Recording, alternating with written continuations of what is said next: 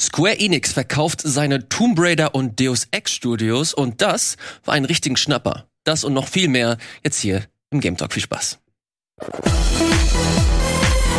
Moin moin, hallo und herzlich willkommen zu einer neuen, fantastischen, großartigen Sendung des G-Talks an meiner Seite. Wir fangen mit dem Gast an, der gute Bertie, hallo. Hallo. Schön, dass Danke. du da bist. Danke für die Einladung, Ilja. Ich freue mich immer, dass du hier bist. Ja, ich mich auch. Ich mag das, dass du so eine entspannte, so einen schönen, entspannten Vibe hast. Ja, ich bündel das hier alles und dann, wenn ich hier rausgehe, schreie Bist du ich ein Arschloch. Filterst, filterst du unsere Aggression dann hier raus? Ja, genau. Und dann lasse ich alles raus. Ob Gregor der Filter dieser Sendung ist, das sagt er uns jetzt. Der gute Gregor ist am Start. Hallo Gregor. Nur Filterkaffee und Filterzigaretten, jeden Morgen zehn Stück.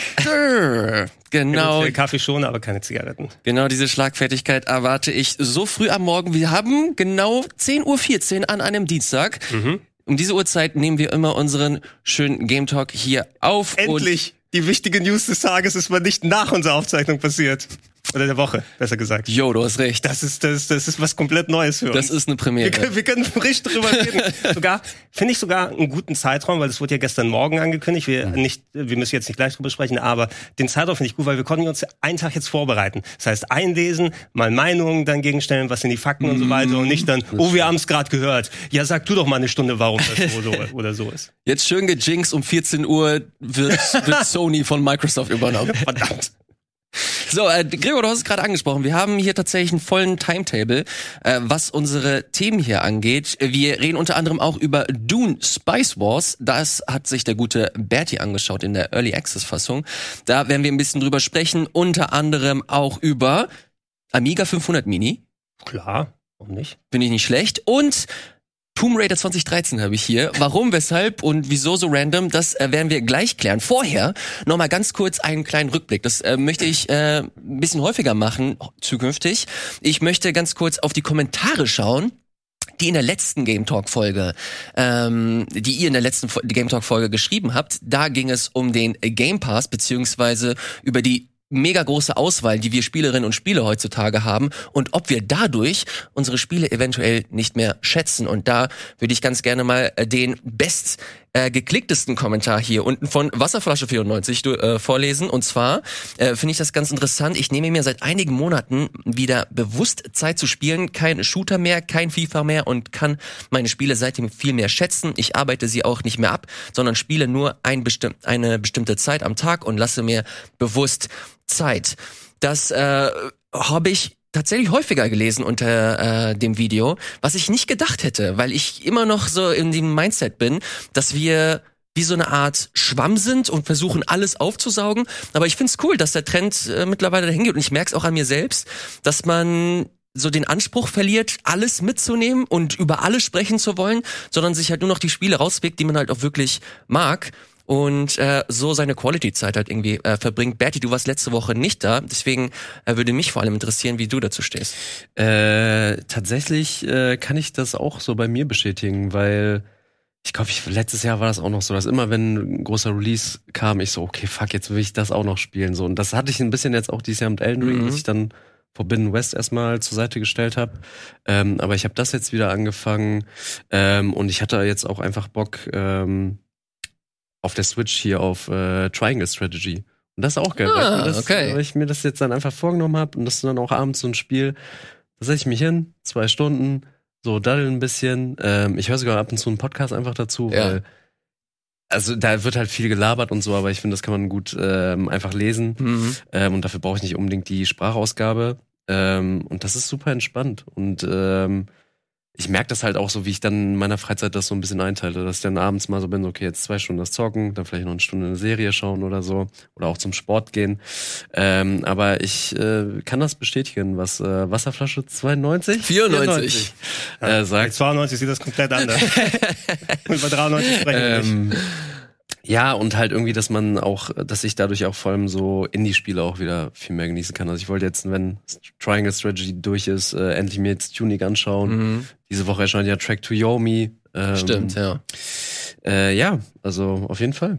Gregor, bei dir ist es ähm, mega interessant, finde ich, weil du ja jede Woche so die weirdesten Spiele zum Teil mitbringst, Naja. die, von denen man, von denen man nicht hört. Im Aber Auge des Betrachters. äh, weird gar nicht äh, negativ gemeint, sondern im Sinne von, das sind halt Spiele, die ich, von denen ich oft nichts höre. Und dann kommt dann halt so mal so ein Tomb Raider 2013. Ich habe das Gefühl, dass du das immer ganz, ganz gut löst, so diese, diese, diesen Spagat zwischen ich spiele, spiele für die Arbeit und dann noch mal privat. Ähm, wie hast du das so in letzter Zeit wahrgenommen? Oh Ja, also wir hatten ja letzte Woche schon ausführlich drüber gequatscht. Ähm, ich würde das bei dem Post von Wasserflasche 94 Mhm. nicht, äh, also ich würde vielleicht ein bisschen konträr gehen in der Richtung, da wurde ja nochmal rausgestellt, so von wegen so populäre Genres wie Shooter und andere Sachen, ne? oder was hat er Ja, geschrieben? FIFA, Shooter. Also ich, ich, äh, mir, ich würde das Genre da nicht vorne dran stellen. Ich glaube, der Beitrag wurde auch gut äh, dann hochgeklickt von so weiter, von wegen so anti dem Establishment und so. Das sind die großen Sachen, wo alle so ein bisschen so mitgehen. Ähm, spricht ja auch nichts dagegen, wenn man dann nur einen Shooter spielt oder an einem Fußballspiel. Vielleicht spielt da nochmal mit rein, dass das auch Online-Games äh, sind oder Sachen, die du dann Das- äh, quasi, wo du nicht wirklich ein Ende finden kannst oder kein Häkchen hintermachen Das kannst. würde ich unterstreichen, dass gerade so ein Spiel wie FIFA, also das könntest du im Grunde, also einige Leute, ich kenne einige Leute von früher, die sich eine Playstation nur für FIFA gekauft haben. Hallo, das ist, Nein, keine Ahnung, aber es gibt ja genug Leute, die dann wirklich dann in solchen Genres aufgehen oder die dann in der zu der Konsole hingehen, weil dort ihre Call of Duty Community ist Ja. und sie wissen, dass sie ein Jahr dann jeden Abend mindestens ein paar Stunden dann zocken werden. Ähm, ich sehe es dann immer so gerade in dieser äh, Kultur der, der, des Überangebots, wie wir es haben, wie wir es auch mit den Streamingdiensten schon mal angesprochen haben für die Filme und Serien und so weiter. Da schlägt ja einerseits hier die sch- schönen neudeutschen Wörter von wegen äh, FOMO, Fear of Missing Out. Oh, ich will daran teilhaben an diesem kulturellen Ereignis und ich möchte jetzt äh, das erleben, was alle hier erleben möchten. Äh, aber auch diese Choice Paralysis. Also wenn du einfach so eine Ja. große, riesige Auswahl von vielen Sachen hast und das spielt dann so irgendwie dagegen. Dann ist klar, wenn du eine riesige Bibliothek von For Free hast, das, was wir mit dem Game Pass angesprochen haben, das hatten ja auch noch einige mehr in den Comments dann reingeschrieben. Ah, seitdem ich den Game Pass habe, irgendwie, ich bezahle dafür, aber ich spiele kaum was und so, ne? Und, und äh, das sind so verschiedene Gedanken, die sich in einem so formieren. Bei mir, ich will nicht sagen, dass ich das Patentrezept dafür habe, aber natürlich, ich mache den Retro-Club. Ne? Ich äh, habe persönliches Interesse an aktuellen Spielen, die rauskommen. Jetzt, wenn wir über Tomb Raider sprechen zum Beispiel, bin ich jetzt ja gerade fertig geworden mit dem Schreiben vom zweiten Retro-Club-Buch. Das heißt, da ist viel Recherche nochmal mit reingegangen. kommt wo ich übrigens im August raus. im August, Ende August, äh, das ABC der Videospiele Level 2. Teil 1 auch weiterhin erhältlich im Rocket Bean Shop und überall, wo es Bücher gibt. Und äh, das Merch gibt's auch. Äh, Warum, Okay. warum nicht? Scheiß drauf, Mann, alles Warum rein in die Komm. Nummer. Eigenwerbung, ne? Darf man auch einen Sender hier machen. Warum nicht? Alles, alles easy und so weiter. Und äh, da entsteht sowas tatsächlich. Das war sehr interessant. Ich habe ähm, Tomb Raider habe ich über die Ostertage ein bisschen gespielt, Mhm. weil ich da gerade einen Artikel über Lara Croft geschrieben habe und mich dann auch mal ins Thema reingearbeitet habe, mich dran erinnert, hey, ähm, es ist jetzt schon länger her, dass du es gespielt hast. Ich habe es damals zum Release auf dem PC gespielt und ich war damals super beeindruckt von dem Game. Ähm, Fand es sogar vergleichsweise besser als die damaligen Uncharted zu einem großen Teil. Ähm, Okay. Also nicht vom Storytelling, aber vom Gameplay beispielsweise her und von der grafischen Darstellung. Und ich wollte mich da mal wieder ein bisschen reinfühlen und auf einmal, ja, ich hol's mal auf der Series X, spiele ein paar Stunden rein, wieder so ein kleines Gefühl dafür bekommen. Und ähm, das sind aber doch nicht sowas, wo ich dann sage, okay, ich fange jetzt von Anfang bis Ende an. Was ich dann aber auch gemerkt habe, manchmal passiert ist, ich habe jetzt absolut Bock, Zero Time Dilemma zu spielen. Das war der dritte Teil der Zero Escape Serie letztes Jahr. Eine Visual Und Novel für die eine Leute, Visual es Novel, die ich vorher auf der Vita gespielt habe und dann habe ich einen kompletten Tag nichts anderes gemacht, als von Anfang bis Ende das nochmal komplett durchzuspielen. Mhm. Manchmal packt mich auch sowas. Ne? Und das hatte ich in diesen Wochen auch ab und zu mal gehabt. Also ich sehe es auch nicht als äh, generalstabsmäßig die Häkchen dahinter machen. Ja. Ähm, ich spiele auch nicht Sachen bewusst nur, um darüber mitzureden. Oder um nichts zu verpassen. Ich war froh darüber, dass ich äh, auf Elden Ring Bock hatte, ne? weil dann konnte ich auch mitreden und entsprechend teilhaben an der Diskussion, äh, aber auch primär, weil ich Bock auf das Spiel hatte und nicht um die Diskussion damit zu befüttern. Und sobald man in so eine Zwangslage dann kommt, ich mache das, um Häkchen wegzumachen, ich mache das, um Hauptsache up-to-date oder aktuell zu sein, das Ja. zieht dann wieder vom reinen Spaß am Spielen Ja, und dem, dem Bock auf Spielen dann weg. Ja, das merke ich bei mir bei Elden Ring. Ich bin, ähm, keine Ahnung, ich, kurz vor Ende ist relativ bei dem Spiel. Also ich habe locker, glaube ich, noch so 15, 20 Stunden. Ähm, aber ich, ich raff mich, kann mich aktuell nicht dazu aufraffen, das Spiel irgendwie weiter zu Ja. Und habe das jetzt äh, für mich im Kopf abgehakt. Okay, ich leg's erstmal zur Seite, will's aber auf jeden Fall, weil es hat mir, ich, ich habe nicht aufgehört, weil es irgendwie zu frustig war oder so, sondern weil es einfach, es war einfach too much. Ja, weil man, man muss es wirklich immer meines Erachtens dann so sehen, wir sind ja nicht für die Spiele da, wir stehen nicht im Dienst der Spiele oder der Spieleindustrie, sondern das sind Unterhaltungsprodukte, ja, und diese Unterhaltungsprodukte kämpfen mit vielen anderen Sachen um unsere Zeit, die wir dann haben, ne? und wenn du aus welchem Grund auch immer da nicht gerade Bock drauf hast, die nicht darüber dafür zwingen möchtest, ist es vollkommen legitim und in Ordnung. Es gibt auch Spiele, wo man sagt, hey, quäl dich durch die ersten zehn Stunden, weil dann hat man so das Tutorial drauf und dann wird's geil oder sowas, aber muss man diesen Invest gehen, nur weil man danach potenziell Spaß haben kann, sich zehn Stunden da durchzuquälen. Ja. I don't know.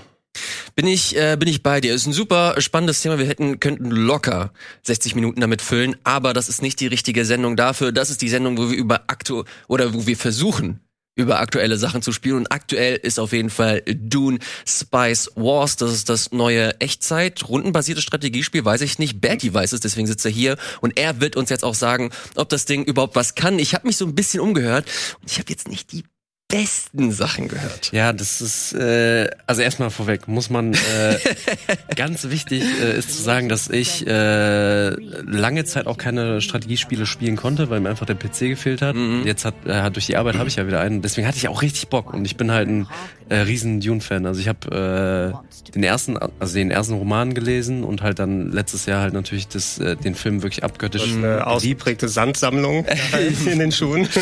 Ähm, und ja, wenn man jetzt den Trailer anschaut, sieht man riesige Schlachten und äh, eine große Map. Und das, also erstmal, es ist so, dass man vier Fraktionen hat. Das läuft genau wie Ja. in den Filmen ab. Man hat die Harkonnen, äh, das Haus Atreides, äh, die Fremen, die, das Wüstenvolk äh, und die Schmuggler.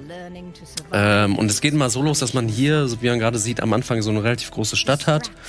Und da hast du dann, ähnlich wie bei Age of Empires, so äh, diese helikopterartigen Dinger. Ja. So, die sind dafür da, dass man, dass die Sachen in der Welt entdecken, dass sie vor allem Spice-Felder entdecken. Und dann ist das die Primärquelle Nummer eins, dass man dahin geht, okay, äh, ich sammle jetzt Spice ein, um damit halt die Abgaben zu steuern, äh, Steuern zu bezahlen äh, und dementsprechend Geld zu verdienen. Nur ist es so, dass ich gerade das Gefühl habe, so nach, also ich habe jetzt boah, sieben, acht Stunden gespielt, also jeweils so zwei, drei Stunden mit äh, drei Völkern, einmal den Fremen, äh, den Atreides und den Harkonnen. Und ich finde, das haben sie grundsätzlich sehr geil gemacht, weil jedes Volk spielt sich absolut unterschiedlich. Ähm, also wenn man das jetzt zum Beispiel darauf bezieht, äh, auf das äh, Spice Farm.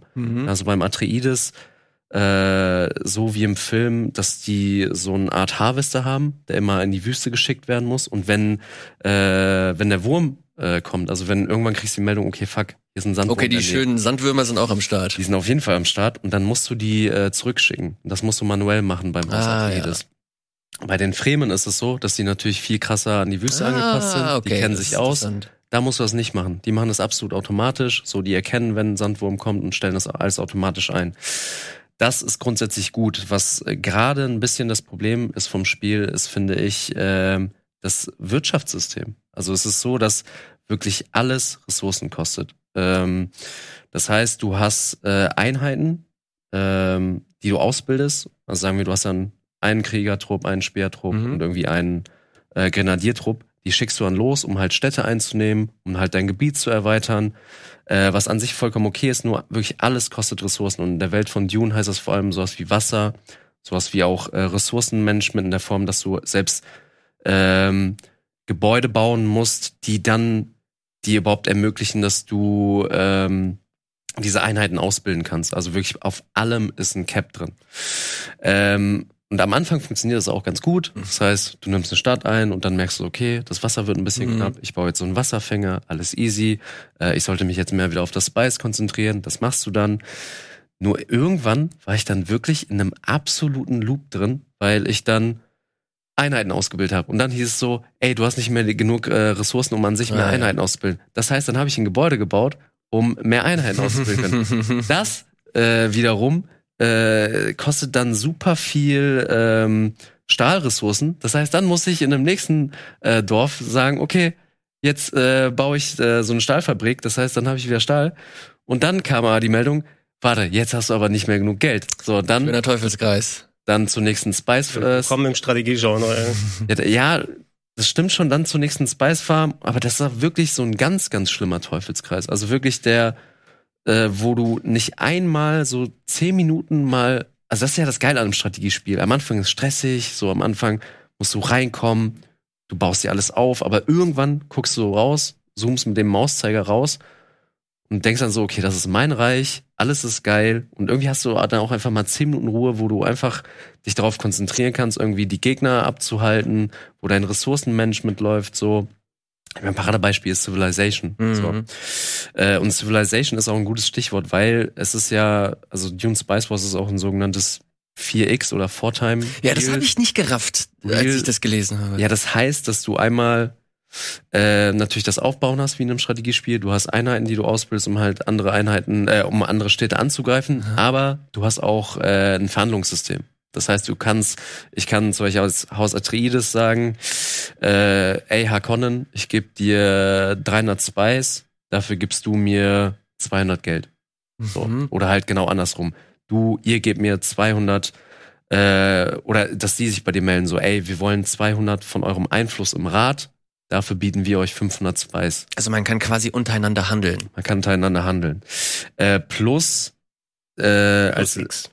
genau, plus ein weiteres X ist das sogenannte Agentensystem. Das heißt, äh, immer wieder äh, kannst, äh, wird dir gesagt, okay, du hast jetzt einen weiteren Agenten zur Verfügung, die kannst du wirklich überall reinstecken. Einmal in die Spielwelt selbst, dass sie in der Wüste unterwegs sind, dann kannst du so Relikte ausgraben, irgendwie geheime Sachen entdecken, so die dir einfach ähm, entweder einen Bonus verschaffen für ein paar Runden oder einfach, Mhm. wo es dann sagt, okay, dafür kriegst du 100 äh, Kohle. Ähm, oder auch du kannst sagen, okay, ich platziere meinen Spion im Rad, dadurch steigere ich äh, meinen Einfluss, Okay. weil du hast alle so fünf bis zehn Minuten hast du eine Abstimmung im Rad. Sowas wie, ey, wir sind dafür, dass äh, das Wassermanagement äh, krasser äh, reguliert werden muss. Mhm. Das heißt, dann heißt es, okay, für fünf Runden ähm, kostet, äh, äh, konsumieren deine Einheiten mehr Wasser, weil ihnen wird jetzt gesagt, äh, okay, so wie ein Menschenrecht, euch steht jetzt mehr Wasser Ja. zu. Es ist super, super aufwendig. Aber das Ding ist, was wir gerade auch im Trailer gesehen haben, da waren ja super krasse Schlachten zu sehen. Das ist überhaupt nicht der Fall. Also ich kann das überhaupt nicht bestätigen, weil das krasseste, was ich hatte, und ich habe mich auch noch mal eingelesen und das konnten viele nach ihrem Ersteindruck bestätigen, dass ich so fünf bis sechs Einheiten maximal hatte. Mhm. Und dann, wenn ich mit den Leute angegriffen habe, ähm, also wo dann dieser Teufelskreis zustande kam. Ich konnte nicht noch mehr Einheiten ausbilden, weil mir dann gesagt wurde, entweder hast du zu wenig Wasser oder du hast zu wenig Stahl. Das heißt, du hast nicht die nötige Fabrik. Ähm, oder du hast einfach nicht grundsätzlich das Ressourcenmanagement, um mehr, um über mehr äh, Menschen zu verfügen oder halt Einheiten. Und ey, so wie das hier gerade zu sehen ist, dass du riesige Felder hast mit super vielen Einheiten, so, also wirklich so ein Age of Empires Feeling, Aha. hatte ich überhaupt nicht. Ich kann, ich, kann mir, ich kann mir halt vorstellen, dass das halt mehr so in Endgame-Kram ist, wo du, du hast ja gerade das Politiksystem erklärt, je mehr Einfluss da hast, desto mehr Ressourcen bekommst oder mehr äh, Puffer hast du mit deinen Ressourcen und desto eher kannst du halt solche Schlachten inszenieren. Aber Ja. also allein der Prozess, wie du ihn gerade beschreibst, macht's mir gerade jetzt alles andere als attraktiv. Du, du hast aber, du spielst alleine gegen die CPU oder Genau, also ich konnte allein gegen die CPU vielleicht spielen. auch irgendetwas sein, wenn du dann sich ein Multiplayer-Match mit mehreren Fraktionen, dann hast Mhm. du auf einmal wirklich dieses Getümmel dann auch eher und schneller entsteht, als wenn die CPU dann vorsichtig aufbaut und Ja. dich in ein möglichst langes Spiel verwickeln will für x Stunden. Ja. Also und natürlich, was man sagen muss, das Game ist im Early Access und das merkst du halt Ja. in dem Sinne sehr krass. Und die Entwickler sagen auch ganz halt, Leute, join unserem Discord, gebt uns Feedback ähm, und alles von dem, was ich da mitgehört habe, ist auf jeden Fall schon auch dieses so, Leute, das Fundament ist geil, aber wirklich ähm, am Wirtschaftssystem müsst ihr auf jeden Fall noch schrauben. Und das kann ich auf jeden Fall bestätigen, weil es sieht echt gut aus. An sich, äh, also es lief bei mir super flüssig. Ähm, ist auch eine geile Marke. Ja, und eben. Und die haben das wirklich geil umgesetzt an sich, dieses Dune-Universum, weil so wie ich gesagt habe, jede Fraktion spielt sich anders. Jede Fraktion hat unterschiedliche Vorteile. Zum Beispiel, dass das Haus Atreides dafür irgendwie mehr Einfluss im Rat hat. Das heißt, du kannst politisch, hast du eine viel krassere Macht als jetzt irgendwie die Fremen oder die Schmuggler. Die Schmuggler sind dann halt so ein Volk, die sind ein bisschen dirty unterwegs. Das heißt, du hast dann Einheiten, die äh, getarnt in der Wüste äh, unterwegs sein können und dann kannst du mal schnell eine Stadt oder jemand, also einen gegnerischen Spieler ähm, super überraschen. Ähm, Ja, deswegen, also ich, äh, ich behal- also ich werde das Spiel auf jeden Fall weiter im Blick behalten, weil das Fundament ist wirklich, wirklich geil. Aber sie müssen einfach ein bisschen mehr, ja, so Pep reinbringen. So vielleicht ein bisschen weniger auf dieses so, auf diese ganzen politischen Sachen konzentrieren, weil das funktioniert stand jetzt super und das ist auch cool. Aber ich finde, man merkt, dass sie ein bisschen dieses so das Kampfsystem vernachlässigt haben. Ähm, und halt auch einfach die Sache, dass du äh, immer halt verschiedene Quadranten aufdeckst. Du fliegst dahin mit deinem Gyrocopter ähm, und da gibt es meistens nur eine Stadt oder wenn überhaupt oder nur eine Kleinigkeit zu entdecken. Das heißt, du hast auch am Ende das Gefühl, nicht das Gefühl, dass du eine riesige Stadt hast, was ja irgendwie auch zu Dune ein bisschen passt, aber ähm, du hast dann meist so eine kleine Stadt, wo du dann zwei Gebäude platzierst, irgendwie sowas wie ein Spice Harvester oder dann halt irgendwie noch so ein Wasserfänger. Aber du hast am Ende nicht das Gefühl so, oh, ich bin jetzt irgendwie hier der krasseste, ich habe Mhm. ein krasses Reich, sondern es ist eher so, ja, mir gehört Dorf Buxtehude und Dorf äh, XY da oben und ich habe meinen Hauptsitz so in der Mitte. Okay, zusammengefasst, ähm, hört sich das alles ein, ein bisschen zu schwerfällig an. Also das Spiel Ja. kommt nicht so wirklich in die Pötte und ähm, verstrickt sich so ein bisschen in, in Politik. Ich habe immer so ein bisschen nach rechts geguckt und geschaut, wie so Gregors Reaktion Ja, ist. Und er, er, Gregor. er guckt nur so in die Luft. Gregor, ist, ist, ist, das, ist, das, ist das nicht so dein Thema? Naja, also ich war nie der größte Echtzeitstrategie-Fan, muss ich sagen. Ähm, ich kenne Dune 2 noch von Westwood-Zeiten aus sehr, quasi. Das ist ja das Spiel, was Echtzeitstrategie eigentlich erfunden hat, im Grundsätzlichen, weil Command Conquer basiert ja drauf, auf Mhm. Dune 2 damals.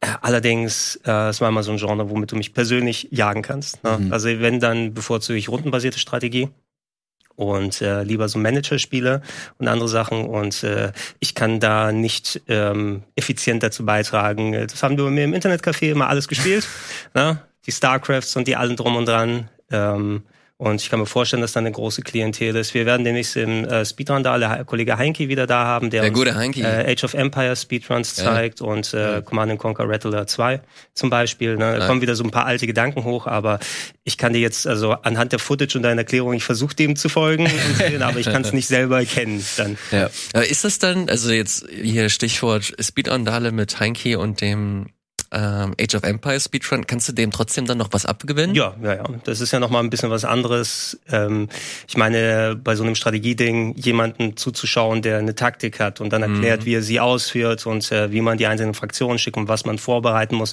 wo man auf der Map nochmal achten muss. Ähm, der Age of Empires Speedrun wird auch ein Koop-Speedrun sein, wo man mit dem Kollegen gemeinsam witzig. äh, den einen bestimmten Story-Mode dann auf extra hart dann spielt. ja. Und äh, das, das ist zum Zuschauen, finde ich schon auf jeden Fall interessanter, weil dann hast du ja auch wieder sowas, ich muss ja kein guter Fußballspieler sein, mir Fußball anzugucken. Ja, ja. Ähm, Ähm. aber das selber Spielen ist dann so, ich, äh, ich mag keine Echtzeitstrategie persönlich.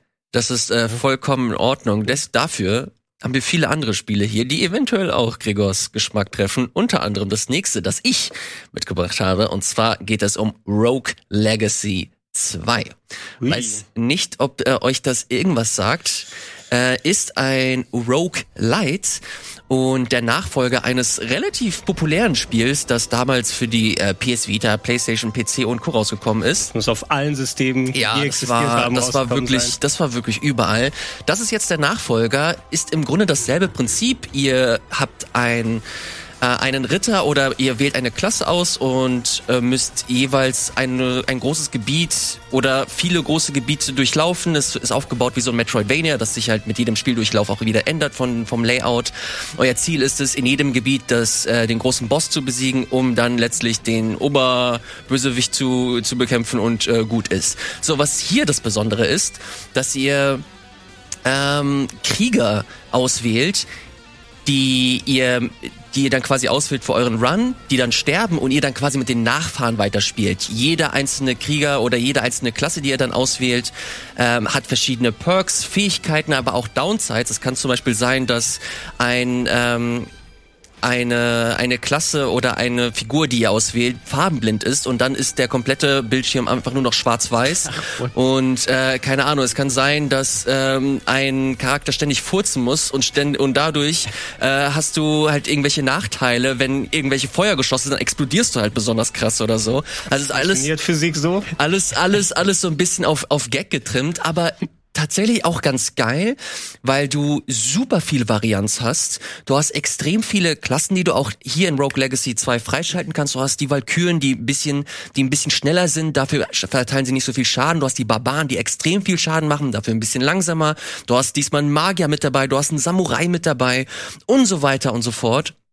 Das Ding ist, äh, man kennt das von Roguelites, dass die verhältnismäßig immer happig sind. Also Hades ist so das beste Beispiel, dass man, wenn du, wenn du da aber so ein bisschen Zeit reinbutterst, dass du da mit, äh, mit der Zeit auch dementsprechend gut durchkommst. Alter, Rogue Legacy 2 bumst dich einfach. Also so direkt von Anfang an sagt Oh dir das. Spiel, dass du hier gar gar nichts zu holen hast und hier ordentlich Zeit, äh, Zeit reinbuttern kannst. Das Ding ist, dass das ein Roguelite ist. Das bedeutet, du hast, äh, du kannst verschiedene Münzen einsammeln durch die durch deine Spieldurchlauf, die nimmst du mit, kannst sie halt investieren und dadurch kannst du dir für den nächsten Durchlauf ein bisschen mehr Leben ranholen oder du kannst dir eine neue Klasse freischalten. Diese Klasse kannst du dann wieder aufleveln. Und hier kommen wir dann zu dem Punkt, den ich so ein bisschen anstrengend finde. Äh, Rogue Legacy 2 pu- put, äh, put, jetzt wollte ich auf Englisch reden, äh, packt in jede, in jede einzelne, in jeden einzelnen Aspekt nochmal eine Schippe drauf. Das bedeutet aber auch, dass du irgendwann extrem viele Systeme hast. Du hast, äh, du hast das Klassensystem. Dann hast du mittlerweile auch ein Gewichts, äh, Gewichtssystem, dass je mehr, je mehr Gewicht, also je mehr Rüstung du anhast, desto, ähm, desto höhere Negativwerte bekommst du. Dann hast du noch mal Runen, die du einsammeln kannst. Diese Runen kannst du dann auch noch mal investieren. Du hast so viel, so viel Kram, das noch mal on top, on top, on top kommt, wo ich dann irgendwann nicht mehr so wirklich wusste, okay, was, was muss ich jetzt hier eigentlich machen? Dann gibt es im Spiel selbst, gibt es so eine Art Enzyklopädie, die dich auch komplett erschlägt. Wird die, wird die dann abgefragt am Ende des Levels? Ey, das kommt, das kommt dir echt so vor. Das, das wird abgefragt, indem du dann den Boss irgendwann machst und wenn du den nicht schaffst, dann guckst du lieber nochmal in die Enzyklopädie So. rein und schaust, was die Rune kann. Das ist, das ist so ein bisschen, Alter. so ein bisschen dieses typische Sequel-Problem von einem Spiel, was auf bestimmte Systeme setzt. Erstmal, ich würde kurz nochmal fragen, bevor ich dann anfange mit der Eloge, ähm, warum bist du jetzt drauf gekommen, es zu spielen? Weil ich glaube, das ist ja schon ein bisschen länger draußen. Es ist jetzt eine 1.0 Version draußen. okay. Es war im Also Early, war Access, Early Access. Genau. Schon seit 2020 oder so würde ich sagen. Mm, Oder Ich glaube, im letzten Jahr ist es Ja? rausgekommen, ja. Kann aber nochmal äh, gerne nachgucken. Also ich, ich habe ich hab mitbekommen, dass es rausgekommen ist vor einiger Zeit. Ähm, das war jetzt immer ein Spiel, was so ein bisschen in meinem Radar war, das erste Rogue Legacy, aber nie zu lang gespielt. Mhm. Ähm, ich kenne solche Games, die dann eben auf so eine gewisse Gameplay-Loop setzen, die natürlich dann im ersten Teil dann, okay, du hast das System mit den vererbten Sachen, dann kommt das nochmal mit dazu. Ähm, du willst bei einem Sequel, ähm, ohne es jetzt gespielt zu haben, aber das ist immer mein Eindruck von solchen Sequels, die auf solchen st- stark systembasierten Games dann nochmal was draufpacken wollen.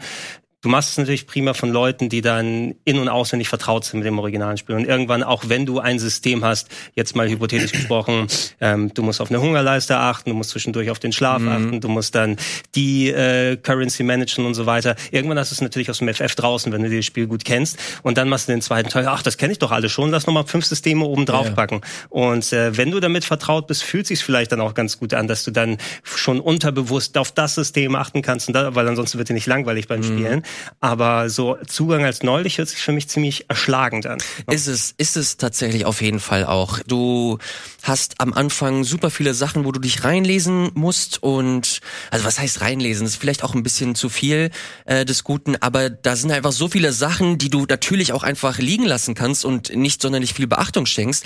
Aber das, das Spiel ist so hart, dass du dann das Gefühl bekommst, shit, ich, ich reize nicht das volle Potenzial dieses Titels aus und du versuchst oder du fühlst dich dann gezwungen, dich irgendwie damit auseinanderzusetzen, obwohl das nicht, nicht so der, der eigentliche Hook für mich zumindest ist. Und das ist dann äh, der, der Punkt, der mich dann so ein bisschen äh, traurig gemacht hat, aber jetzt habe ich es eine Zeit lang gespielt, jetzt weiß ich so ungefähr, was, was Phase ist. Und Junge, macht das Spaß.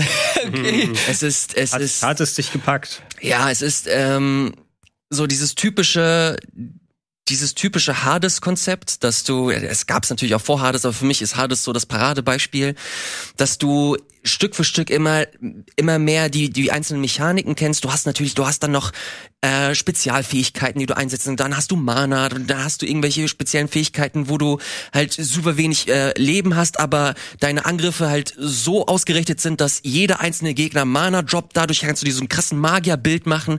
Also du hast hier wirklich der Vergleich der jetzt kommt, ist ein bisschen weird, aber gar nicht so weit hergeholt. Du hast echt viel Spielraum, wie du es zum Beispiel in einem Elden Ring kennst. Ich wollte gerade sagen. Dass du äh, so viele Klassen hast, du hast so viele Bildmöglichkeiten und dadurch extrem viel Varianz. Es ist so das perfekte Streamspiel eigentlich. Dass du, du es wird eigentlich nie wirklich langweilig, weder für den äh, Spieler oder für die Spielerin noch für die Leute, die zugucken. Und das macht den eigentlichen Reiz des Spiels aus, wenn man äh, sich darüber dass, wenn man darüber hinwegsehen kann, dass das gerade am Anfang ziemlich erschlagend super hart ist, richtig, richtig schwer, aber man so Stück für Stück äh, sich da rein investiert, das alles lernt und dann so die einzelnen Mechaniken zu schätzen weiß, dann gibt dir Rogue Legacy 2 echt extrem viel zurück. Und das ist so der Punkt, der mir wichtig ist und den hier, äh, den ich hier nochmal unterstreichen möchte. Kostet 20 Euro oder 20 Dollar. Äh, nicht super viel gibt es aktuell nur für die Xbox und für den PC, nicht im Game Pass, muss man sich kaufen. Ähm, aber wenn man mit Spielen wie zum Beispiel Hades Spaß hatte, hier kommt man nicht so wirklich auf seine Kosten, was so Story und so angeht. Also hier, das kann man eigentlich getrost liegen lassen. Aber wenn man Bock hat, vor allem auf viele interessante Mechaniken, die man lernen muss, die man, wo man sich reinfuchsen kann, dann ist das ein Spiel, das man auf jeden Fall sich echt angucken kann. Das sind, äh, da sind super viele spannende Sachen drin und ich glaube, dass man von dem Titel noch ein bisschen mehr hören wird, wenn es dann auch für die Switch und für die PlayStation äh, raus ist, weil so geht's meiner Meinung nach gerade ein bisschen unter, was ich persönlich schade finde. Sollte also jetzt mit der 1.0 hoffentlich nicht allzu weit dann sein, ne? Oder Hoffe ist das wieder irgendwie so eine Exklusivsache, weil sonst kann ich mir nicht unbedingt erklären, warum es jetzt nur auf Xbox und PC ist. Weiß ich nicht, vielleicht sind das auch Ressourcen. Ich kann mir vorstellen, dass sich Xbox da so, eine, äh, so einen Exklusivzeitraum gesichert hat. Wir haben damals gesagt, ja, wenn wir schon Versionen für Wii U und sowas damals machen müssen Teil 1, nie wieder. Konzentrieren uns auf eine Plattform. Du hast übrigens recht, ich sehe hier den Early Access Trailer äh, mit 2020 Irgendwie datiert. sowas, ne? Ja. Also ist tatsächlich schon ein bisschen länger in Entwicklung. Ja, aber Jetzt ist raus. ey, äh, solche Spiele haben ihre Hardcore-Fans und das auch vollkommen zu Recht. Also nicht, dass es exakt das gleiche Spiel ist, aber auch ganz groß hier Spelunky und Spelunky 2. Oh ja, Als, ja. als Roguelites. Ne? Das sind auch eben welche, wo du dich darauf einlassen musst mit dem Belohnungsprinzip. Wobei bei Spelunky habe ich immer so den Eindruck, das ist einfacher zu verstehen, ne? als Da jetzt ein Rogue Legacy. Ja, Spelunky ist halt so schön elegant durchdesignt und du hast halt keine, das ist kein Light, das ist halt Rogue-like. Du hast, du, alles was du erspielst, ist halt weg. So nach dem, ähm, nach dem Durchlauf. Und da wird du, wirst du halt mehr dazu getrieben, die, das Spiel an sich zu verstehen, anstatt verschiedene, in verschiedene Mechaniken zu investieren und das nochmal auszurüsten. Lern die Core, ähm, der, so das, das, das, das Kernprinzip und dann hast du es drauf. Und hier ist es halt ein bisschen anders. Kann man zum Teil auch so auslegen, dass es halt so ein bisschen zugänglicher ist, dadurch, dass du halt mit jedem Durchlauf ein bisschen stärker wirst, ein bisschen besser wirst. Ähm, dann kommt halt aber der Negativaspekt dazu, dass es halt einfach viel ist. Das ist, glaube ich, einfach eine Typfrage. Ähm, Finde ich es auf jeden Fall gut, dass es halt mittlerweile verschiedene Ausrichtungen Ja. des, des Genres gibt. Ich glaube, ich habe mich immer noch nicht von Return erholt, ein Jahr später. Die Batterien laden noch auf, was Roguelike Da habe ich, mich- da hab ich mich noch nicht angeht. zurückgetraut. Oh, macht das. Das war Ja, mein, habt ihr jetzt nicht den mein- Multi wolltet ihr nicht den Multiplayer? Ja, ja, nee, haben wir leider nicht geschafft, weil äh, wurden auch ein bisschen abgeturnt, weil die äh, Berichte nicht so gut waren. Der soll echt nicht so mega geil sein. Ja, schnell noch mal was rausgehauen. Naja, keine Ahnung, ich habe äh, das Addon jetzt nicht gesehen. Ja. War überrascht, dass es so schnell draußen war. Ne? Also nach der Ankündigung. Stimmt. Hm, Ich bin überrascht, dass wir jetzt schon in die Werbung gehen. So schnell vergeht die Zeit. Äh, danach mit der großen News, Square Enix verkauft seine Studios. Was es damit auf sich hat und warum das eventuell der Fall ist oder warum sie das gemacht haben, das klären wir gleich. Bis gleich. Square Enix verkauft seine Tomb Raider und Deus Ex Studios und das war ein richtigen Schnapper. Das und noch viel mehr jetzt hier im Game Talk. Viel Spaß. Moin moin, hallo und herzlich willkommen zu einer neuen, fantastischen, großartigen Sendung des G-Talks an meiner Seite. Wir fangen mit dem Gast an. Der gute Bertie, hallo. Hallo. Schön, dass du da bist. Danke für die Einladung, Ich Julia. freue mich immer, dass du hier bist. Ja, ich mich auch. Ich mag das, dass du so eine entspannte, so einen schönen, entspannten Vibe hast. Ja, ich bündel das hier alles und dann, wenn ich hier rausgehe, schrei Bist du ich ein. Arschloch. Filterst, filterst du unsere Aggression dann hier raus? Ja, genau. Und dann lasse ich alles raus. Ob Gregor der Filter dieser Sendung ist, das sagt er uns jetzt. Der gute Gregor ist am Start. Hallo Gregor. Nur Filterkaffee und Filterzigaretten, jeden Morgen zehn Stück. Genau, Kaffee schon, aber keine Zigaretten. genau diese Schlagfertigkeit erwarte ich so früh am Morgen. Wir haben genau 10.14 Uhr an einem Dienstag. Um diese Uhrzeit nehmen wir immer unseren schönen Game Talk hier auf. Endlich! Die wichtige News des Tages ist mal nicht nach unserer Aufzeichnung passiert. Oder der Woche, besser gesagt. Jo, du hast recht. Das ist, das, das ist was komplett Neues für uns. Das ist eine Premiere. Wir können, wir können richtig drüber reden. sogar, finde ich sogar einen guten Zeitraum, weil das wurde ja gestern Morgen angekündigt. Wir Mhm. nicht, wir müssen jetzt nicht gleich drüber sprechen, aber den Zeitraum finde ich gut, weil wir konnten uns einen Tag jetzt vorbereiten. Das heißt, einlesen, mal Meinungen dann gegenstellen, was sind die Fakten und so Mhm. weiter und nicht dann, oh, wir haben es gerade gehört. Ja, sag du doch mal eine Stunde, warum das so, so oder so ist. Jetzt schön gejinxt, um 14 Uhr wird, wird Sony von Microsoft übernommen. Verdammt. So, äh, Gregor, du hast es gerade angesprochen. Wir haben hier tatsächlich einen vollen Timetable, äh, was unsere Themen hier angeht. Wir reden unter anderem auch über Dune Spice Wars. Das hat sich der gute Bertie angeschaut in der Early Access Fassung. Da werden wir ein bisschen drüber sprechen. Unter anderem auch über Amiga 500 Mini. Klar, warum nicht? Finde ich nicht schlecht. Und Tomb Raider 2013 habe ich hier. Warum, weshalb und wieso so random, das äh, werden wir gleich klären. Vorher noch mal ganz kurz einen kleinen Rückblick. Das äh, möchte ich äh, ein bisschen häufiger machen zukünftig. Ich möchte ganz kurz auf die Kommentare schauen die in der letzten Game Talk Folge, ähm, die ihr in der letzten Game Talk Folge geschrieben habt, da ging es um den Game Pass beziehungsweise über die mega große Auswahl, die wir Spielerinnen und Spieler heutzutage haben und ob wir dadurch unsere Spiele eventuell nicht mehr schätzen. Und da würde ich ganz gerne mal äh, den best äh, geklicktesten Kommentar hier unten von Wasserflasche 94 du, äh, vorlesen. Und zwar äh, finde ich das ganz interessant. Ich nehme mir seit einigen Monaten wieder bewusst Zeit zu spielen. Kein Shooter mehr, kein FIFA mehr und kann meine Spiele seitdem viel mehr schätzen. Ich arbeite sie auch nicht mehr ab, sondern spiele nur ein bestimm eine bestimmte Zeit am Tag und lasse mir bewusst Zeit. Das äh, habe ich tatsächlich häufiger gelesen unter äh, dem Video, was ich nicht gedacht hätte, weil ich immer noch so in dem Mindset bin, dass wir wie so eine Art Schwamm sind und versuchen alles aufzusaugen. Aber ich find's cool, dass der Trend äh, mittlerweile dahin geht und ich merk's auch an mir selbst, dass man so den Anspruch verliert, alles mitzunehmen und über alles sprechen zu wollen, sondern sich halt nur noch die Spiele rauspickt, die man halt auch wirklich mag und äh, so seine Quality-Zeit halt irgendwie äh, verbringt. Bertie, du warst letzte Woche nicht da, deswegen äh, würde mich vor allem interessieren, wie du dazu stehst. Äh, tatsächlich äh, kann ich das auch so bei mir bestätigen, weil ich glaube, ich, letztes Jahr war das auch noch so, dass immer wenn ein großer Release kam, ich so, okay, fuck, jetzt will ich das auch noch spielen. So. Und das hatte ich ein bisschen jetzt auch dieses Jahr mit Elden Ring, Mhm. dass ich dann Forbidden West erstmal zur Seite gestellt habe. Ähm, aber ich habe das jetzt wieder angefangen ähm, und ich hatte jetzt auch einfach Bock ähm, auf der Switch hier auf äh, Triangle Strategy. Und das ist auch geil, weil, Ah, ich mir das, okay. weil ich mir das jetzt dann einfach vorgenommen habe und das ist dann auch abends so ein Spiel, da setze ich mich hin, zwei Stunden, so daddeln ein bisschen. Ähm, ich höre sogar ab und zu einen Podcast einfach dazu, Ja. weil also da wird halt viel gelabert und so, aber ich finde, das kann man gut ähm, einfach lesen. Mhm. Ähm, und dafür brauche ich nicht unbedingt die Sprachausgabe. Ähm, und das ist super entspannt. Und ähm, ich merke das halt auch so, wie ich dann in meiner Freizeit das so ein bisschen einteile, dass ich dann abends mal so bin, okay, jetzt zwei Stunden das Zocken, dann vielleicht noch eine Stunde eine Serie schauen oder so. Oder auch zum Sport gehen. Ähm, aber ich äh, kann das bestätigen, was äh, Wasserflasche 92? 94. äh, Bei sagt. 92 sieht das komplett anders. Über 93 sprechen wir nicht.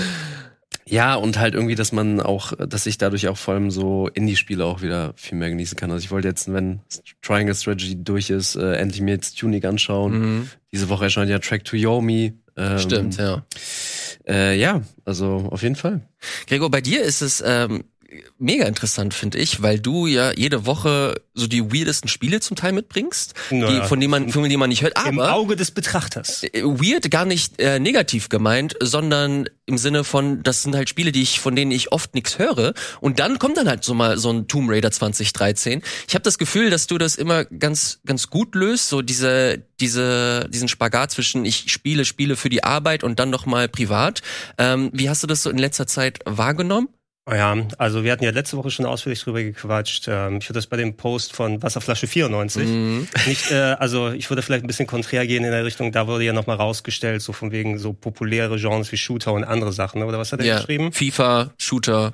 Also ich, ich, äh, mir, ich würde das Genre da nicht vorne dran stellen. Ich glaube, der Beitrag wurde auch gut äh, dann hochgeklickt von so weiter, von wegen so anti dem Establishment und so. Mhm. Das sind die großen Sachen, wo alle so ein bisschen so mitgehen. Ähm, spricht ja auch nichts dagegen, wenn man dann nur einen Shooter spielt oder an einem Fußballspiel. Vielleicht spielt da noch mal mit rein, dass das auch Online-Games äh, sind oder Sachen, die du dann Das- äh, quasi, wo du nicht wirklich ein Ende finden kannst oder kein Häkchen hintermachen Das kannst. würde ich unterstreichen, dass gerade so ein Spiel wie FIFA, also das könntest du im Grunde, also einige Leute, ich kenne einige Leute von früher, die sich eine Playstation nur für FIFA gekauft haben. Hallo, das oder? ist Nein, keine Ahnung, aber so, es gibt ja genug Leute, die dann wirklich dann in solchen Genres aufgehen oder die dann in der zu der Konsole hingehen, weil dort ihre Call of Duty Community ist Ja. und sie wissen, dass sie ein Jahr dann jeden Abend mindestens ein paar Stunden dann zocken werden. Ähm, ich sehe es dann immer so gerade in dieser äh, Kultur der, der, des Überangebots, wie wir es haben, wie wir es auch mit den Streamingdiensten schon mal angesprochen haben für die Filme und Serien und so weiter. Da schlägt ja einerseits hier die sch- schönen neudeutschen Wörter von wegen äh, FOMO, Fear of Missing Out. Oh, ich will daran teilhaben an diesem kulturellen Ereignis und ich möchte jetzt äh, das erleben, was alle hier erleben möchten. Äh, aber auch diese Choice Paralysis. Also wenn du einfach so eine Ja. große, riesige Auswahl von vielen Sachen hast und das spielt dann so irgendwie dagegen, dann ist klar, wenn du eine riesige Bibliothek von For Free hast, das, was wir mit dem Game Pass angesprochen haben, das hatten ja auch noch einige mehr in den Comments dann reingeschrieben, ah, seitdem ich den Game Pass habe, irgendwie, ich bezahle dafür, aber ich spiele kaum was und so, ne, und, und äh, das sind so verschiedene Gedanken, die sich in einem so formieren. Bei mir, ich will nicht sagen, dass ich das Patentrezept dafür habe, aber natürlich, ich mache den Retro-Club. Ne? Ich äh, habe persönliches Interesse an aktuellen Spielen, die rauskommen. Jetzt, wenn wir über Tomb Raider sprechen zum Beispiel, bin ich jetzt ja gerade fertig geworden mit dem Schreiben vom zweiten Retro-Club-Buch. Das heißt, da ist viel Recherche nochmal mit reingegangen. kommt ich- übrigens im August raus. im August, Ende August, äh, das ABC der Videospiele Level 2. Teil 1 auch weiterhin erhältlich im Rocket Bean Shop und überall, wo es Bücher gibt. Und äh, das Merch gibt's auch. Äh, Warum, Okay. warum nicht? Scheiß drauf, Mann. Alles Warum nicht? rein in die Komm. Nummer. Eigenwerbung, ne? Darf man auf dem Sender hier machen. Warum nicht? Alles, alles easy und so weiter. Und äh, da entsteht sowas tatsächlich. Das war sehr interessant. Ich habe ähm, Tomb Raider habe ich über die Ostertage ein bisschen gespielt, Mhm. weil ich da gerade einen Artikel über Lara Croft geschrieben habe und mich dann auch mal ins Thema reingearbeitet habe, mich dran erinnert, hey, ähm, es ist jetzt schon länger her, dass du es gespielt hast. Ich habe es damals zum Release auf dem PC gespielt und ich war damals super beeindruckt von dem Game. Ähm, Fand es sogar vergleichsweise besser als die damaligen Uncharted zu einem großen Teil. Ähm, Okay. Also nicht vom Storytelling, aber vom Gameplay beispielsweise her und von der grafischen Darstellung. Und ich wollte mich da mal wieder ein bisschen reinfühlen und auf einmal, ja, ich hol's mir auf der Series X, spiele ein paar Stunden rein, wieder so ein kleines Gefühl dafür bekommen. Und ähm, das sind aber auch nicht sowas, wo ich dann sage, okay, ich fange jetzt von Anfang bis Ende an. Was ich dann aber auch gemerkt habe, manchmal passiert ist, ich habe jetzt absolut Bock, Zero Time Dilemma zu spielen. Das war der dritte Teil der Zero Escape Serie letztes Jahr. Eine Visual Und Novel für die Eine Leute, Visual Novel, die ich vorher auf der Vita gespielt habe und dann habe ich einen kompletten Tag nichts anderes gemacht, als von Anfang bis Ende das nochmal komplett durchzuspielen. Mhm. Manchmal packt mich auch sowas. Ne? Und das hatte ich in diesen Wochen auch ab und zu mal gehabt. Also ich sehe es auch nicht als äh, generalstabsmäßig die Häkchen dahinter machen. Ja. Ähm, ich spiele auch nicht Sachen bewusst nur, um darüber mitzureden. Oder um nichts zu verpassen. Ich war froh darüber, dass ich äh, auf Elden Ring Bock hatte, ne? weil dann konnte ich auch mitreden und entsprechend teilhaben an der Diskussion, äh, aber auch primär, weil ich Bock auf das Spiel hatte und nicht um die Diskussion damit zu befüttern. Und sobald man in so eine Zwangslage dann kommt, ich mache das, um Häkchen wegzumachen, ich mache das, um Hauptsache up to date oder aktuell zu sein, das Ja. zieht dann wieder vom reinen Spaß am Spielen Ja, und dem, dem Bock auf Spielen dann weg. Ja, das merke ich bei mir bei Elden Ring. Ich bin, ähm, keine Ahnung, ich, kurz vor Ende ist relativ bei dem Spiel. Also ich habe locker, glaube ich, noch so 15, 20 Stunden. Ähm, aber ich, ich raff mich, kann mich aktuell nicht dazu aufraffen, das Spiel irgendwie weiter zu Ja. Und habe das jetzt äh, für mich im Kopf abgehakt. Okay, ich leg's erstmal zur Seite, will's aber auf jeden Fall, weil ich's hat mir, ich, ich habe nicht aufgehört, weil es irgendwie zu frustig war oder so, sondern weil es einfach, es war einfach too much. Ja, weil man, man muss es wirklich immer meines Erachtens dann so sehen, wir sind ja nicht für die Spiele da, wir stehen nicht im Dienst der Spiele oder der Spieleindustrie, sondern das sind Unterhaltungsprodukte, ja, und diese Unterhaltungsprodukte kämpfen mit vielen anderen Sachen um unsere Zeit, die wir dann haben, ne? und wenn du aus welchem Grund auch immer da nicht gerade Bock drauf hast, die nicht darüber dafür zwingen möchtest, ist es vollkommen legitim und in Ordnung. Es gibt auch Spiele, wo man sagt, hey, quäl dich durch die ersten zehn Stunden, weil dann hat man so das Tutorial drauf und dann wird's geil oder sowas, aber muss man diesen Invest gehen, nur weil man danach potenziell Spaß haben kann, sich zehn Stunden da durchzuquälen. Ja. I don't know.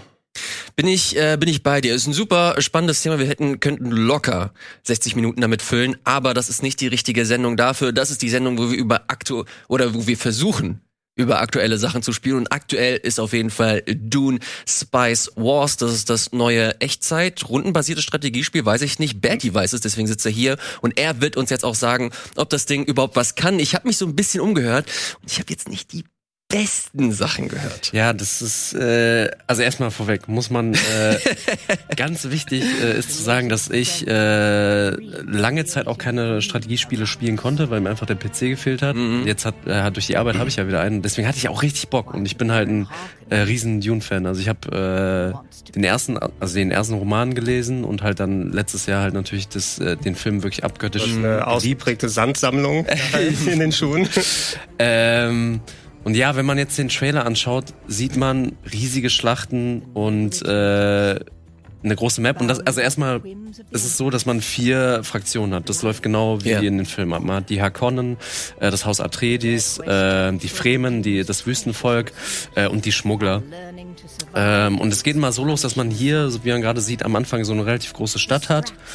Und da hast du dann, ähnlich wie bei Age of Empires, so äh, diese helikopterartigen Dinge. Ja. So, die sind dafür da, dass man, dass die Sachen in der Welt entdecken, dass die vor allem Spice-Felder entdecken. Und dann ist das die Primärquelle Nummer eins, dass man dahin geht, okay, äh, ich sammle jetzt Spice ein, um damit halt die Abgaben zu steuern, äh, Steuern zu bezahlen äh, und dementsprechend Geld zu verdienen. Nur ist es so, dass ich gerade das Gefühl habe, so nach, also ich habe jetzt boah, sieben, acht Stunden gespielt, also jeweils so zwei, drei Stunden mit äh, drei Völkern, einmal den Fremen, äh, den Atreides und den Harkonnen. Und ich finde, das haben sie grundsätzlich sehr geil gemacht, weil jedes Volk spielt sich absolut unterschiedlich. Ähm, also wenn man das jetzt zum Beispiel darauf bezieht, äh, auf das äh, Spice Farm. Also beim Atreides, äh, so wie im Film, dass die so eine Art Harvester haben, der immer in die Wüste geschickt werden muss. Und wenn, äh, wenn der Wurm äh, kommt, also wenn irgendwann kriegst du die Meldung, okay, fuck, hier ist ein Sandwurm. Okay, die daneben. schönen Sandwürmer sind auch am Start. Die sind auf jeden Fall am Start und dann musst du die äh, zurückschicken. Das musst du manuell machen beim Haus Ah, Atreides. Bei den Fremen ist es so, dass die natürlich viel krasser an die Wüste angepasst sind. die kennen Ah, sich aus. Da musst du das nicht machen. Die machen das absolut automatisch. So, die erkennen, wenn ein Sandwurm kommt und stellen das alles automatisch ein. Das ist grundsätzlich gut. Was äh, gerade ein bisschen das Problem ist vom Spiel, ist, finde ich, ähm, das Wirtschaftssystem. Also es ist so, dass wirklich alles Ressourcen kostet. Ähm, das heißt, du hast äh, Einheiten, ähm, die du ausbildest. Also sagen wir, du hast dann einen Kriegertrupp, einen Speertrupp Mhm. und irgendwie einen äh, Grenadiertrupp. Die schickst du dann los, um halt Städte einzunehmen, um halt dein Gebiet zu erweitern. Äh, was an sich vollkommen okay ist, nur wirklich alles kostet Ressourcen. Und in der Welt von Dune heißt das vor allem sowas wie Wasser, sowas wie auch äh, Ressourcenmanagement in der Form, dass du selbst ähm, Gebäude bauen musst, die dann die überhaupt ermöglichen, dass du ähm, diese Einheiten ausbilden kannst. Also wirklich auf allem ist ein Cap drin. Ähm, und am Anfang funktioniert das auch ganz gut. Das heißt, du nimmst eine Stadt ein und dann merkst du, okay, das Wasser wird ein bisschen Mhm. knapp. Ich baue jetzt so einen Wasserfänger, alles easy. Äh, ich sollte mich jetzt mehr wieder auf das Spice konzentrieren. Das machst du dann. Nur irgendwann war ich dann wirklich in einem absoluten Loop drin, weil ich dann Einheiten ausgebildet habe. Und dann hieß es so, ey, du hast nicht mehr genug äh, Ressourcen, um an sich mehr Ah, ja. Einheiten auszubilden. Das heißt, dann habe ich ein Gebäude gebaut, um mehr Einheiten auszubilden. können. Das äh, wiederum äh, kostet dann super viel ähm, Stahlressourcen. Das heißt, dann muss ich in einem nächsten äh, Dorf sagen, okay, jetzt äh, baue ich äh, so eine Stahlfabrik. Das heißt, dann habe ich wieder Stahl. Und dann kam aber die Meldung, warte, jetzt hast du aber nicht mehr genug Geld. So, dann, Schöner Teufelskreis. Dann zur nächsten Spice. Äh, Willkommen im Strategiegenre. ja, das stimmt schon dann zur nächsten Spice Farm, aber das war wirklich so ein ganz, ganz schlimmer Teufelskreis. Also wirklich der, äh, wo du nicht einmal so zehn Minuten mal, also das ist ja das Geile an einem Strategiespiel. Am Anfang ist stressig, so am Anfang musst du reinkommen, du baust dir alles auf, aber irgendwann guckst du raus, zoomst mit dem Mauszeiger raus und denkst dann so, okay, das ist mein Reich, alles ist geil und irgendwie hast du dann auch einfach mal zehn Minuten Ruhe, wo du einfach dich darauf konzentrieren kannst, irgendwie die Gegner abzuhalten, wo dein Ressourcenmanagement läuft, so. Mein Paradebeispiel ist Civilization. Mhm. So.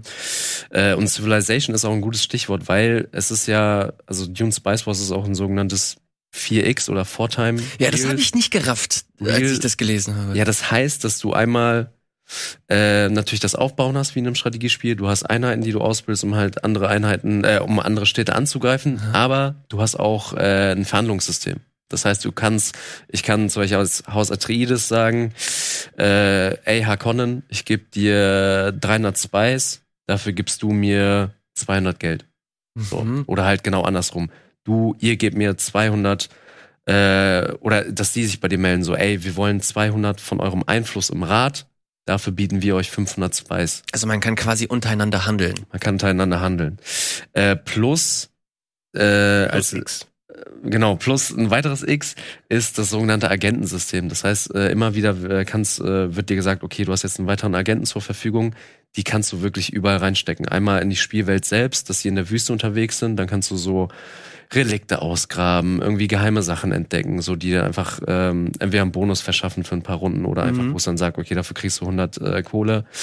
Ähm, oder auch du kannst sagen, okay, ich platziere meinen Spion im Rad, dadurch steigere ich äh, meinen Einfluss, weil du hast alle so fünf bis zehn Minuten hast du eine Abstimmung im Rad. Sowas wie, ey, wir sind dafür, dass äh, das Wassermanagement äh, Management krasser äh, reguliert werden muss. Mhm. Das heißt, dann heißt es, okay, für fünf Runden ähm, kostet, äh, äh, konsumieren deine Einheiten mehr Wasser, weil ihnen wird jetzt gesagt, äh, okay, so wie ein Menschenrecht, euch steht jetzt mehr Wasser Ja. zu. Es ist super, super aufwendig. Aber das Ding ist, was wir gerade auch im Trailer gesehen haben, da waren ja super krasse Schlachten zu sehen. Das ist überhaupt nicht der Fall. Also ich kann das überhaupt nicht bestätigen, weil das krasseste, was ich hatte, und ich habe mich auch noch mal eingelesen und das konnten viele nach ihrem Ersteindruck bestätigen, dass ich so fünf bis sechs Einheiten maximal hatte. Mhm. Und dann, wenn ich mit denen Leute angegriffen habe, ähm, also wo dann dieser Teufelskreis zustande kam. Ich konnte nicht noch mehr Einheiten ausbilden, weil mir dann gesagt wurde, entweder hast du zu wenig Wasser oder du hast zu wenig Stahl. Das heißt, du hast nicht die nötige Fabrik. Ähm, oder du hast einfach nicht grundsätzlich das Ressourcenmanagement, um mehr, um über mehr äh, Menschen zu verfügen oder halt Einheiten. Und ey, so wie das hier gerade zu sehen ist, dass du riesige Felder hast mit super vielen Einheiten, so also wirklich so ein Age of Empires Feeling, Aha. hatte ich überhaupt nicht. Ich kann, ich, kann mir, ich kann mir halt vorstellen, dass das halt mehr so in Endgame-Kram ist, wo du, du hast ja gerade das Politiksystem erklärt, je mehr Einfluss da hast, desto mehr Ressourcen bekommst oder mehr äh, Puffer hast du mit deinen Ressourcen und desto eher kannst du halt solche Schlachten inszenieren. Aber Ja. also allein der Prozess, wie du ihn gerade beschreibst, macht's mir gerade jetzt alles andere als attraktiv. Du, du hast aber, du spielst alleine gegen die CPU oder Genau, also ich konnte allein gegen die CPU vielleicht spielen. auch irgendetwas sein, wenn du dann sich ein Multiplayer-Match mit mehreren Fraktionen, dann hast du auch immer wirklich dieses Getümmel dann auch eher und schneller entsteht, als wenn die CPU dann vorsichtig aufbaut und Ja. dich in ein möglichst langes Spiel verwickeln will für x Stunden. Ja. Also und natürlich, was man sagen muss, das Game ist im Early Access und das merkst du halt Ja. in dem Sinne sehr krass. Und die Entwickler sagen auch ganz halt, Leute, join unserem Discord, gebt uns Feedback ähm, und alles von dem, was ich da mitgehört habe, ist auf jeden Fall schon auch dieses so, Leute, das Fundament ist geil, aber wirklich ähm, am Wirtschaftssystem müsst ihr auf jeden Fall noch schrauben. Und das kann ich auf jeden Fall bestätigen, weil es sieht echt gut aus. An sich, äh, also es lief bei mir super flüssig. Ähm, ist ja auch eine geile Marke. Ja, und eben. Und die haben das wirklich geil umgesetzt an sich, dieses Dune-Universum, weil so wie ich gesagt habe, jede Fraktion spielt sich anders. Jede Fraktion hat unterschiedliche Vorteile. Zum Beispiel, dass das Haus Atreides dafür irgendwie mehr Einfluss im Rat hat. Das heißt, du kannst politisch, hast du eine viel krassere Macht als jetzt irgendwie die Fremen oder die Schmuggler.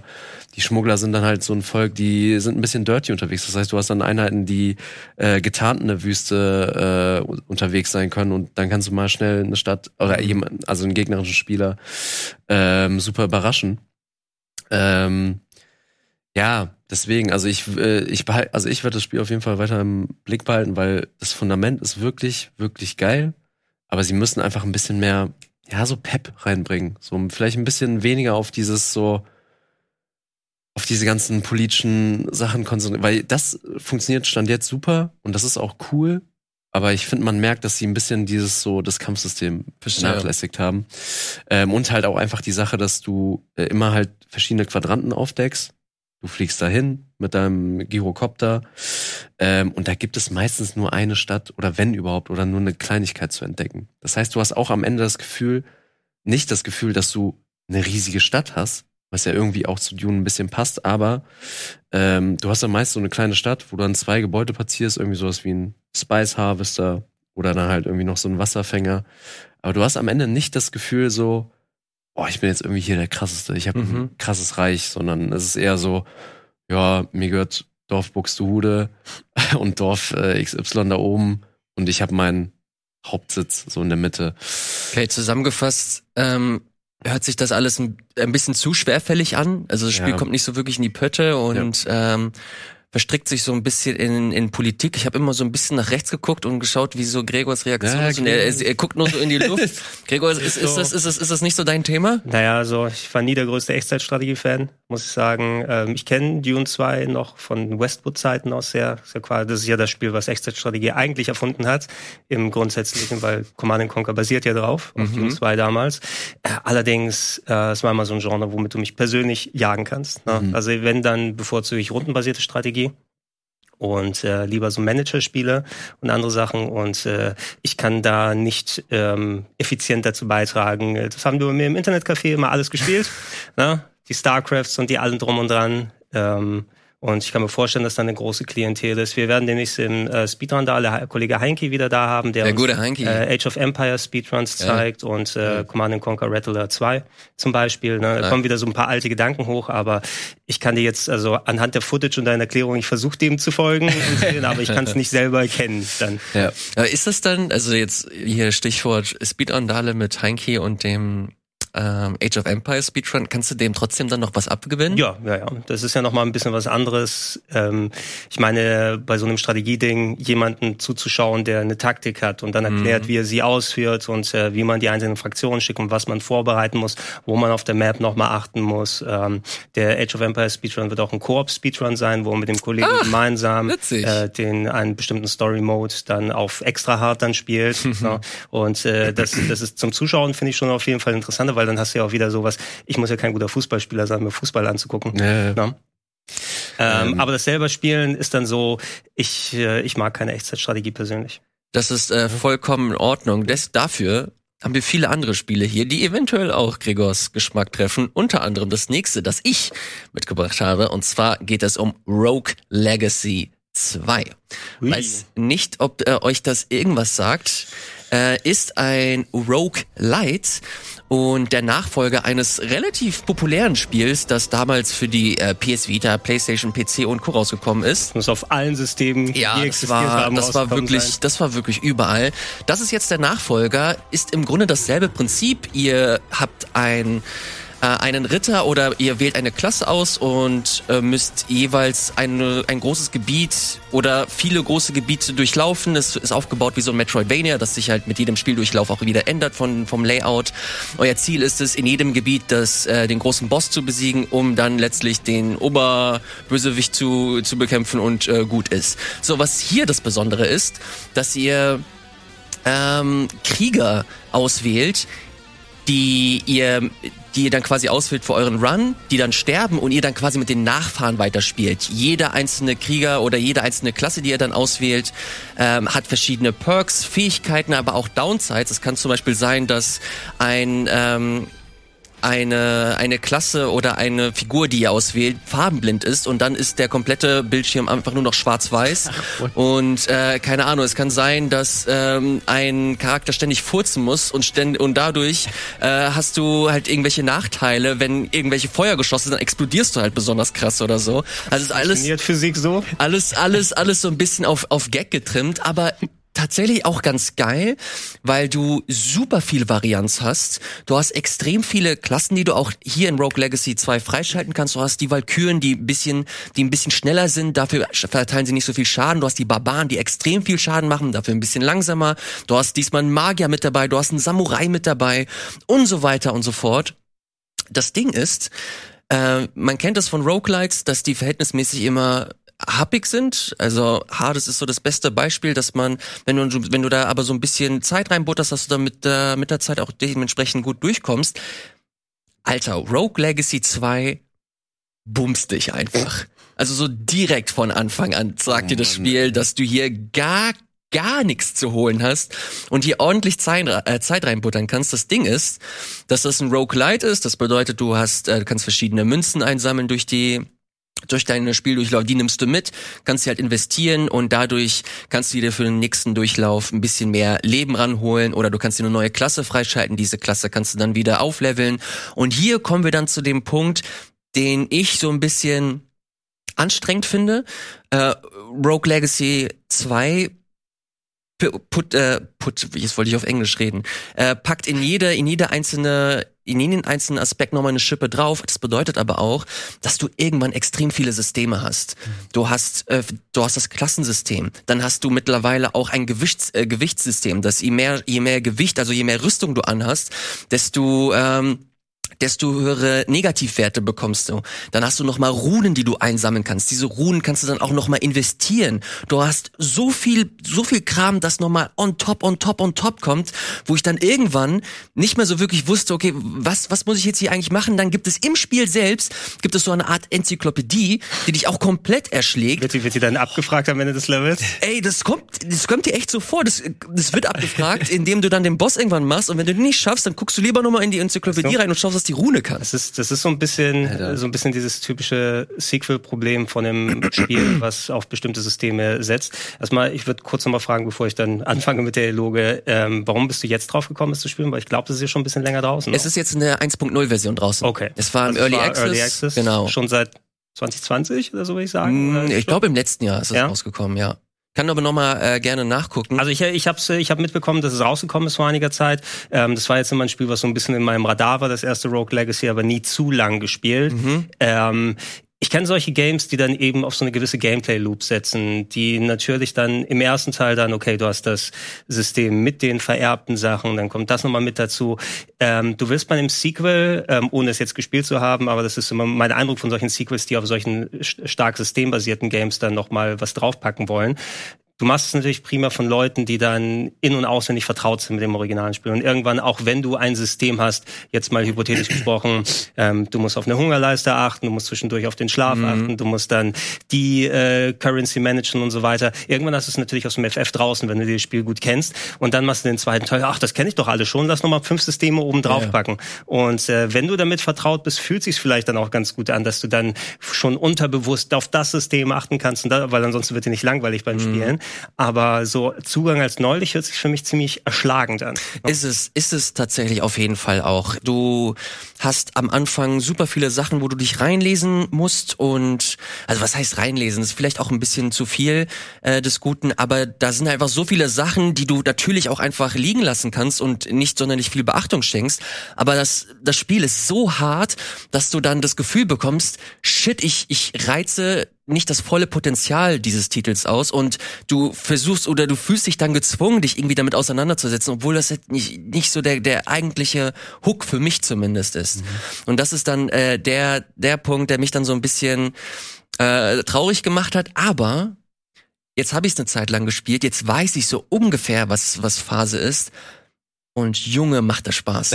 Okay. Es ist, es Hat, ist. hat es dich gepackt? Ja, es ist ähm, so dieses typische, dieses typische Hades-Konzept, dass du, es gab es natürlich auch vor Hades, aber für mich ist Hades so das Paradebeispiel, dass du Stück für Stück immer, immer mehr die, die einzelnen Mechaniken kennst. Du hast natürlich, du hast dann noch äh, Spezialfähigkeiten, die du einsetzt. Und dann hast du Mana, dann hast du irgendwelche speziellen Fähigkeiten, wo du halt super wenig äh, Leben hast, aber deine Angriffe halt so ausgerichtet sind, dass jeder einzelne Gegner Mana droppt. Dadurch kannst du diesen krassen Magierbild machen.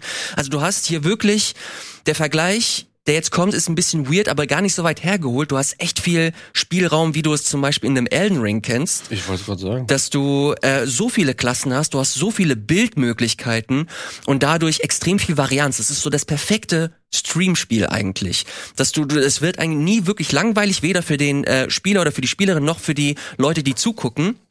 Und das macht den eigentlichen Reiz des Spiels aus, wenn man äh, sich darüber dass, wenn man darüber hinwegsehen kann, dass das gerade am Anfang ziemlich erschlagend super hart ist, richtig, richtig schwer, aber man so Stück für Stück äh, sich da rein investiert, das alles lernt und dann so die einzelnen Mechaniken zu schätzen weiß, dann gibt dir Rogue Legacy 2 echt extrem viel zurück. Und das ist so der Punkt, der mir wichtig ist und den hier, äh, den ich hier nochmal unterstreichen möchte. Kostet 20 Euro oder 20 Dollar. Äh, nicht super viel gibt es aktuell nur für die Xbox und für den PC, nicht im Game Pass, muss man sich kaufen. Ähm, aber wenn man mit Spielen wie zum Beispiel Hades Spaß hatte, hier kommt man nicht so wirklich auf seine Kosten, was so Story und so angeht. Also hier, äh, das kann man eigentlich getrost liegen lassen. Aber wenn man Bock hat, vor allem auf viele interessante Mechaniken, die man lernen muss, die man, wo man sich reinfuchsen kann, dann ist das ein Spiel, das man auf jeden Fall sich echt angucken kann. Das sind, äh, da sind super viele spannende Sachen drin und ich glaube, dass man von dem Titel noch ein bisschen mehr hören wird, wenn es dann auch für die Switch und für den PlayStation äh, raus ist, weil so geht's meiner Meinung nach gerade ein bisschen unter, was ich persönlich schade finde. Sollte also jetzt mit der 1.0 hoffentlich nicht allzu weit dann sein, ne? Oder Hoffe ist das wieder irgendwie so eine Exklusivsache, weil sonst kann ich mir nicht unbedingt erklären, warum es jetzt nur auf Xbox und PC ist. Weiß ich nicht, vielleicht sind das auch Ressourcen. Ich kann mir vorstellen, dass sich Xbox da so, eine, äh, so einen Exklusivzeitraum gesichert hat. Wir haben damals gesagt, ja, wenn wir schon Versionen für Wii U und sowas damals machen, von Teil 1, nie wieder. Konzentrieren uns auf eine Plattform. Du hast übrigens recht, ich sehe hier den Early Access Trailer äh, mit 2020 Irgendwie datiert. sowas, ne? Ja. Also ist tatsächlich schon ein bisschen länger in Entwicklung. Ja, aber Jetzt ist es raus. ey, äh, solche Spiele haben ihre Hardcore-Fans und das auch vollkommen zu Recht. Also nicht, dass es exakt das gleiche Spiel ist, aber auch ganz groß hier Spelunky und Spelunky 2 Oh ja, als, ja. als Roguelites. Ne? Das sind auch eben welche, wo du dich darauf einlassen musst mit dem Belohnungsprinzip. Wobei bei Spelunky habe ich immer so den Eindruck, das ist einfacher zu verstehen ne? als Da jetzt ein ist- Rogue Legacy. Ja, Spelunky ist halt so schön elegant durchdesignt und du hast halt keine, das ist kein Light, das ist halt Rogue-like. Du hast, du, alles was du erspielst, ist halt weg. So nach dem, ähm, nach dem Durchlauf. Und da wird du, wirst du halt mehr dazu getrieben, die, das Spiel an sich zu verstehen, anstatt verschiedene, in verschiedene Mechaniken zu investieren und das nochmal auszurüsten. Lern die Core, ähm, der, so das, das, das, das Kernprinzip und dann hast du es drauf. Und hier ist es halt ein bisschen anders. Kann man zum Teil auch so auslegen, dass es halt so ein bisschen zugänglicher ist, dadurch, dass du halt mit jedem Durchlauf ein bisschen stärker wirst, ein bisschen besser wirst. Ähm, dann kommt halt aber der Negativaspekt dazu, dass es halt einfach viel ist. Das ist, glaube ich, einfach eine Typfrage. Ähm, Finde ich es auf jeden Fall gut, dass es halt mittlerweile verschiedene Ausrichtungen des, des Genres gibt. Ich glaube, ich habe mich immer noch nicht von Returnal erholt, ein Jahr später. Die Batterien laden noch auf, was Roguelike Da habe ich, mich- da hab ich mich noch nicht zurückgetraut. Oh, macht das. Das war Ja, mein, habt ihr jetzt nicht den mein- Multi wolltet ihr nicht den Multiplayer? Ja, ja, nee, haben wir leider nicht geschafft, weil äh, wurden auch ein bisschen abgeturnt, weil die äh, Berichte nicht so gut waren. Mhm. Der soll echt nicht so mega geil sein. Ja, schnell noch mal was rausgehauen. Naja, keine Ahnung, ich habe äh, das Addon jetzt nicht gesehen. Ja. War überrascht, dass es so schnell draußen war. Ne? Also nach der Ankündigung. Stimmt. Hm, Ich bin überrascht, dass wir jetzt schon in die Werbung gehen. So schnell vergeht die Zeit. Äh, danach mit der großen News, Square Enix verkauft seine Studios. Was es damit auf sich hat und warum das eventuell der Fall ist oder warum sie das gemacht haben, das klären wir gleich. Bis gleich.